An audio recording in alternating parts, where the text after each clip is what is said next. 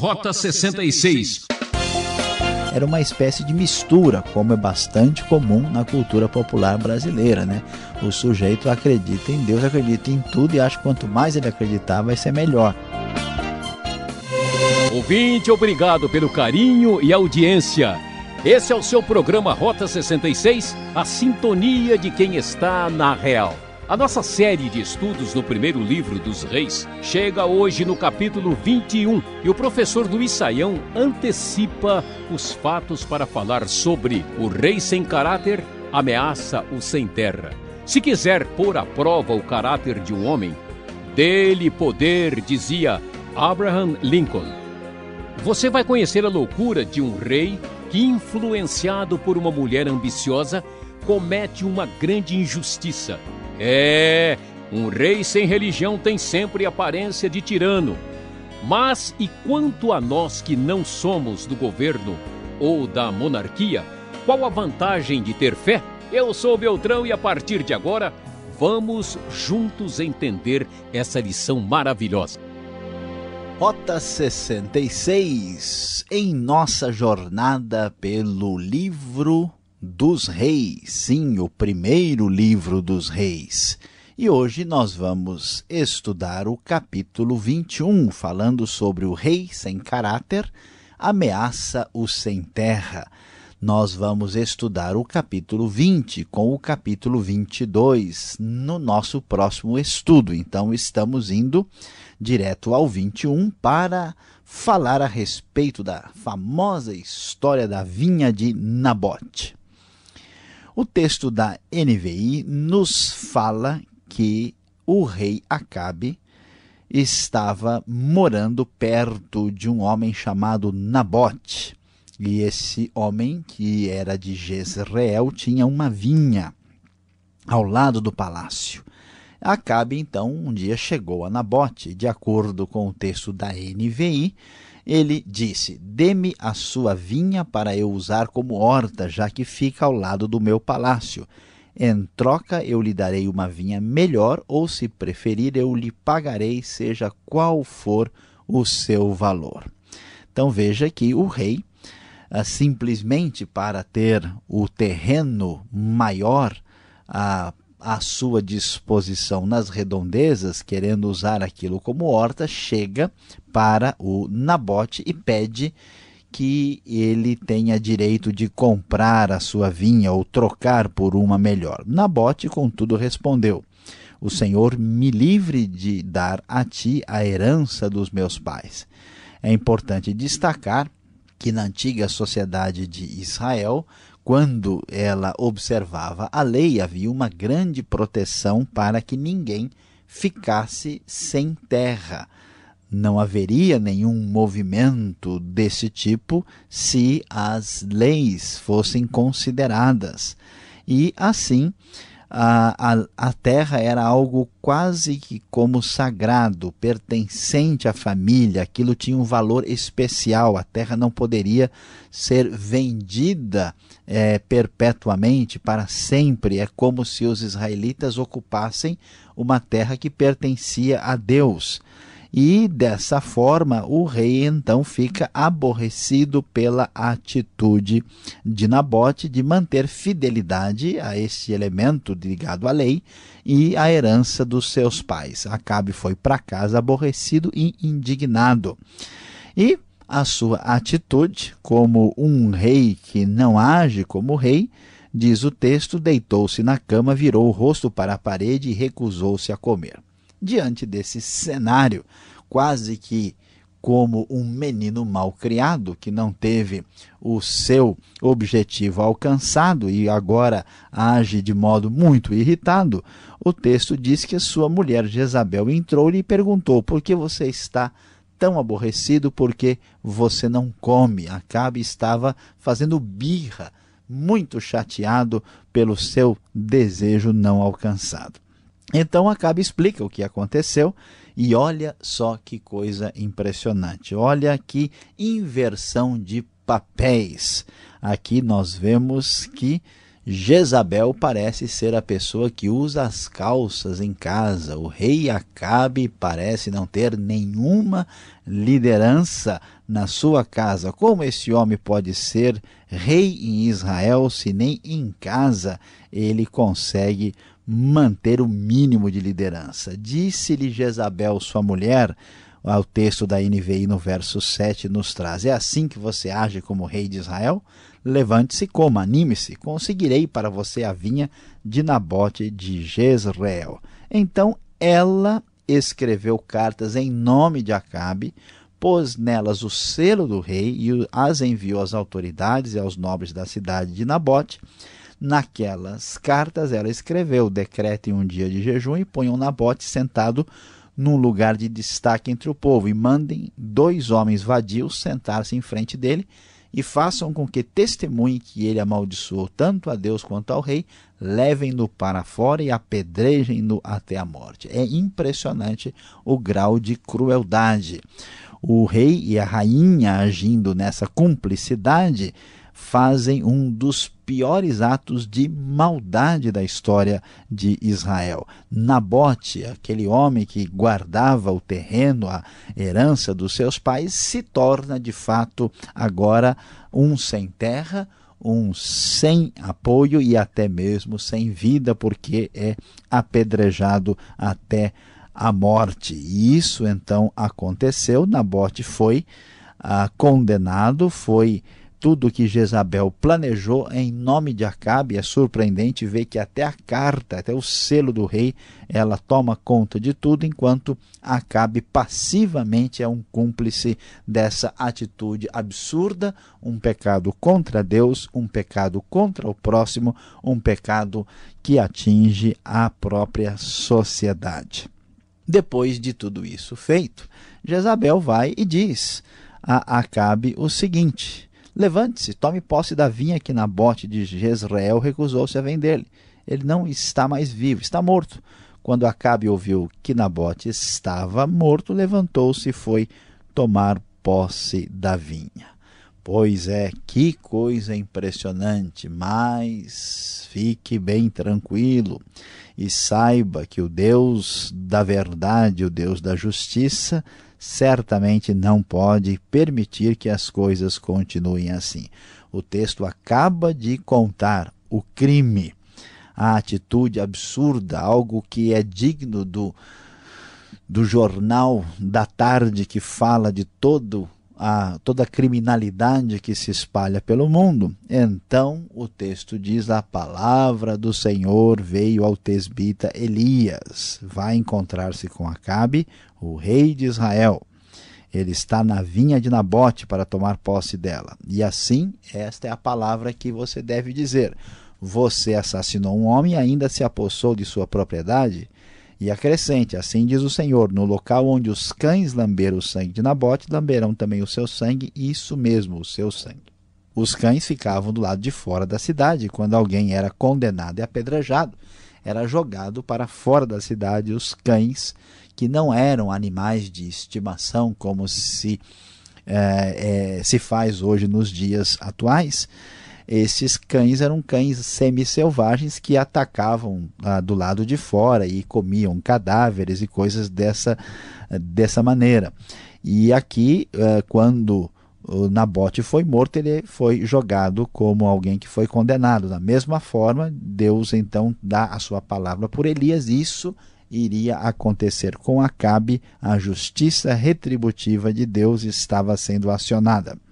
E o texto prossegue: O Senhor diz o seguinte: Vou trazer desgraça sobre você, devorarei os seus descendentes, eliminarei da sua família todos os do sexo masculino em Israel, sejam escravos ou livres. Farei à sua família o que fiz a de Jeroboão. E sobre Jezabel, olha a palavra do Senhor da mesma forma: os cães devorarão Jezabel junto ao muro de Jezreel. Então, observe que aqui nós chegamos numa situação de extrema calamidade. A decadência religiosa do Reino do Norte com a sua busca de paganismo, com a sua distância daquilo que Deus deseja, chegou a um ponto tão tremendo, tão feroz, tão cruel, que agora nós vemos a grande verdade que muitas vezes muitas pessoas não são capazes de enxergar. Que o problema da fé, o problema da religião é um problema muito mais amplo que andar na direção errada traz depois muitos problemas que estão ligados às outras áreas. Então, uma sociedade sem fundamentos naquilo que Deus ordena, ela se torna cruel, ela se torna injusta, ela se torna desigual, ela se torna perversa. E aqui nós vemos que a decadência espiritual e religiosa de Israel significa a decadência social, a decadência moral e as outras demais áreas da vida também são atingidas nesse momento triste da história do Antigo Testamento. E o texto de Reis faz questão de deixar aqui numa espécie de declaração parentética, entre parênteses, a devida avaliação da história de Acabe e Jezabel. Nunca existiu ninguém como Acabe que, pressionado por sua mulher Jezabel, vendeu-se para fazer o que o Senhor reprova. Ele se comportou da maneira mais detestável possível, indo atrás de ídolos, como faziam os amorreus, que o Senhor tinha expulsado de diante de Israel. Diante dessa declaração e diante das palavras duras e diretas de Elias, vamos ver o que o texto nos mostra no final. Quando Acabe ouviu essas palavras, rasgou as suas vestes, vestiu-se de pano de saco e jejuou, passou a dormir sobre pano de saco e agia com mansidão. Então a palavra do Senhor veio ao tesbita Elias: Você notou como Acabe se humilhou diante de mim? Visto que se humilhou, não trarei essa desgraça durante o seu reinado, mas durante o reinado de seu filho. É muito impressionante observar que, apesar de tanta crueldade, Acabe mostrava a sua plena fragilidade.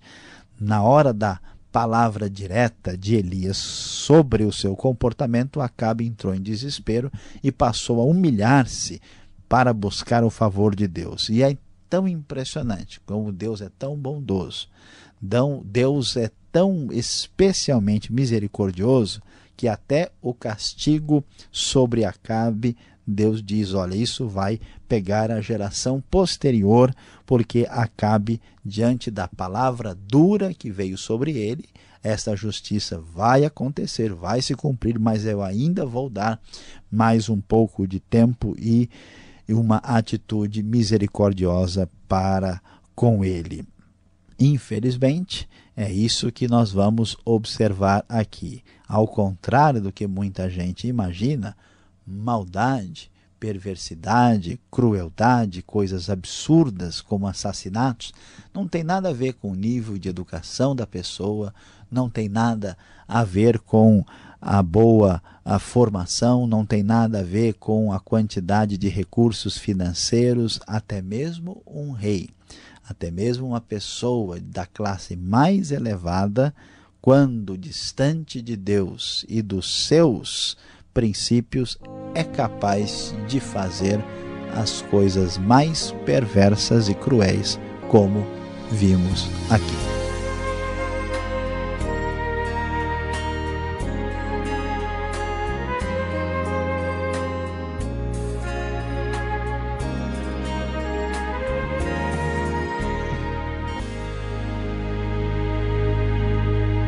Rápido intervalo no estudo. Esse é o programa Rota 66, o caminho para entender o ensino teológico dos 66 livros da Bíblia. E o professor Luiz Saião está explorando o primeiro livro dos Reis, hoje capítulo 21, com o tema O Rei Sem Caráter ameaça o Sem Terra. Rota 66 tem produção e apresentação de Luiz Saião, redação e participação de Alberto Veríssimo, locução Beltrão numa realização transmundial. Mande a sua carta. Caixa Postal 18.113, CEP 04626-970 São Paulo, capital. Correio eletrônico rota 66 arroba transmundial.com.br. Se gostou do programa, fale para os amigos. Se não gostou, se não interessou, fale com a gente. Ok, depois de um rápido café, voltamos com as perguntas.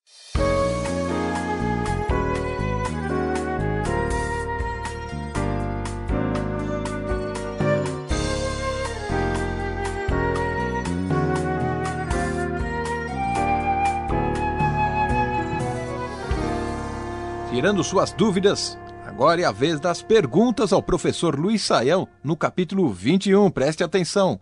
21 do primeiro livro de Reis. Professor Luiz Saião, história bizarra aqui: um rei pedindo terras para um vassalo, para um proprietário ali. O rei, ele não era soberano, ele não tinha acesso a todo e qualquer canto da terra. Por que essa briga por uma possessão de uma pequena parte da terra. Qual foi o erro de Acabe aqui no caso? Pastor Alberto, esta pergunta é muito ah, importante e fundamental. Uma das coisas ah, mais significativas que nós temos aí na, na questão da monarquia de Israel é que essa monarquia ela era diferente, em grande parte, a tradição assim ocidental tem uma influência até no direito, na sua base moral, a partir dessa quase que pré-constituição que existia em Israel. Porque, ao contrário das monarquias absolutas que nós tínhamos no Oriente Próximo, quando o rei é dono de tudo, o rei é um, um ser divino que é incontestável, por exemplo, isso é muito forte no Egito. Aqui em Israel a coisa é diferente, porque o rei ele não tem poder absoluto, ele também está sujeito a uma espécie de constituição. E essa constituição é a própria lei de Deus. Então a lei estabelece diversos parâmetros, assim impedindo que o rei tenha esse poder exagerado e absoluto. Por isso que a gente percebe que na tradição judaico-cristã é que os bons valores da democracia acabam se estabelecendo. E aqui o que nós vamos observar é que o rei não é dono da terra. A ideia que nós temos lá em Levítico é que a terra pertence ao Senhor. E a terra é usada pelo povo de Israel e, portanto, cada família tinha a sua propriedade, é a sua propriedade pessoal particular, assim como hoje você tem aí o seu o seu pedacinho de terra, a sua casa, o governo não pode simplesmente tirar, desapropriar você de lá e ficar por isso mesmo. Da mesma maneira, mesmo que o Acabe tivesse até pedido né, o, a terra, eu vou te dar uma vinha melhor, essa terra não era para ser vendida, porque também, além da terra, tinha a questão da família. A família estava lá, era uma propriedade guardada de anos. Isso tem uma ligação muito profunda com a estabilidade da sociedade, da terra, da família. Então ele tinha todo o direito de negar. Acabe não aceitou porque a sua fidelidade para com a lei já estava comprometida e mais valia o seu interesse do que a lei de Deus. Quanto mais tem, mais quer. Ô, oh, ambição, hein? Agora, o problema todo aqui parece ser, de novo, a Jezabel. Quem é o culpado nessa história toda aqui? Jezabel, Acabe, quem é que está no comando? O problema, pastor Alberto, é que o texto vai nos mostrar que tanto Jezabel como Acabe são culpados aqui, mas o, o, drama sério e grave é que a gente vê uma inversão completa de valores da sociedade. Então, o que, que a gente vê? Não está mais aí sendo levado a sério a mensagem, a palavra divina, a fé no Deus de Israel. Estamos debaixo da influência do paganismo de Baal. Segunda coisa, quem está coordenando isso é uma estrangeira, uma daquelas cananitas, na verdade, na sua última origem, e contra a qual Deus tinha avisado tanto. Em terceiro, em vez do marido ser o responsável, o chefe pela sua casa, a gente vê que Acabe também é um homem fraco, que não tem poder nenhum e que Jezabel toma as decisões em seu nome. E Além disso, os necessitados, os pobres e a justiça começam a perder toda a referência. Então, o que existe nesse processo é que a cumplicidade dos dois faz com que Israel esteja totalmente de cabeça para baixo, com os valores invertidos. E olha que grande parte da nossa sociedade está bastante parecido com esse comportamento incorreto de Acabe e Jezabel. Mas olhando aqui, agora complica um pouco, porque lá no verso 10 aqui do capítulo 21, parece que Jezabel né, fala em Deus, tem uma certa piedade, ela quer jejuar, ela convoca as pessoas, né? E ela condena o Nabote exatamente aí. Parece que ela acreditava no Deus de Israel, não é? Pois é, isso é uma coisa interessante para a gente observar como isso acontece. Na verdade, a, a ideia não era assim exterminar completamente com a ideia do Deus de Israel. O que existia em grande parte era uma espécie de sincretismo. Tanto é que no paganismo eles diziam assim: ó, são esses, ó, né, com a influência pagã, ó Israel que tiraram vocês do Egito. Era uma espécie de mistura, como é bastante comum na cultura popular brasileira. Né? O sujeito acredita em Deus, acredita em tudo e acha que quanto mais ele acreditar, vai ser melhor.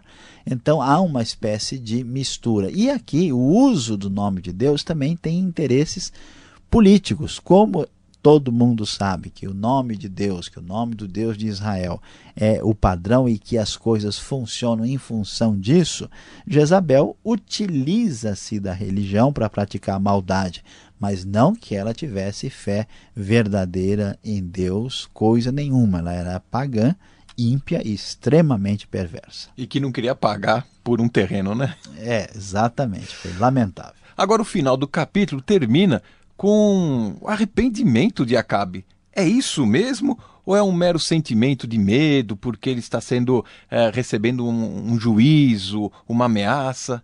Que arrependimento é esse aqui de Acabe? Pastor Alberto, o texto não entra em detalhes a respeito disso, até porque a maneira bíblica, hebraica de raciocinar antigamente é um pouco diferente. Ela cogita bastante a atitude externa de uma pessoa. É como pagar uma conta. Se a pessoa pagou, está pago. Não quer dizer que a pessoa necessariamente gostou de fazer isso. É claro que Acabe está com medo, Acabe está se sentindo ameaçado, mas independentemente da vamos dizer, da, da, absoluta atitude de sinceridade, ele se humilhou diante de Deus. Mesmo que a gente possa concluir, até porque mais tarde vai dar para entender isso, que Acabe não tenha se arrependido de maneira plena e completa, a sua humilhação, o objetivo e concreta, foi suficiente para que Deus aplicasse pelo menos um pouco da sua misericórdia para com ele. É tão impressionante, a gente faz tanta bobagem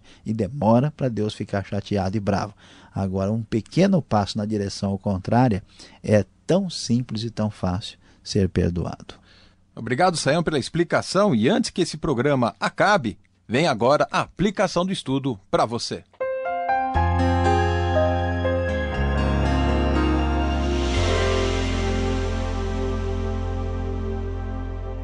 Hoje no Rota 66, você viu como o rei sem caráter ameaçou e matou e deixou sem terra Nabote e sua família. Sim, nós estudamos o capítulo 21, vendo como a aliança de Acabe e Jezabel trouxeram tanta tribulação, dificuldade e problemas para o antigo Israel. E depois de que estudamos e vimos o que, que deve ficar na nossa mente e no nosso coração. Certamente você já ouviu várias vezes pessoas falando em Deus, falando em igreja, em Bíblia e coisas de fé religiosas. Muitas vezes a gente pensa sobre isso e diz: não, isso é uma coisa assim espiritual, é uma coisa para acalmar os nervos, para ficar tranquilo na segunda-feira, para enfrentar o dia a dia. A religião tem esse valor, mas veja bem, preste atenção. Aqui a gente descobre que o desprezo de Deus e o desprezo dos seus princípios, na verdade, ameaçam a estabilidade de toda a sociedade. Por isso, a grande verdade, o que deve ficar bem guardado, é que quando Deus é deixado de lado, todo o restante fica seriamente prejudicado.